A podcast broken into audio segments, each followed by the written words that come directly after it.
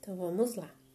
Falar para vocês um pouco da destilação simples, onde ela consiste no processo de separação de uma mistura homogênea que possui uma única fase, onde um soluto no estado sólido está disperso ou dissolvido em um solvente no estado líquido.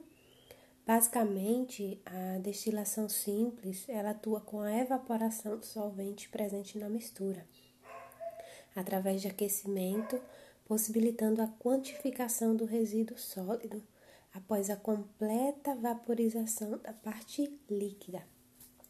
Então, gostaria de convidar agora a fazer parte dessa nossa conversa o nosso amigo João.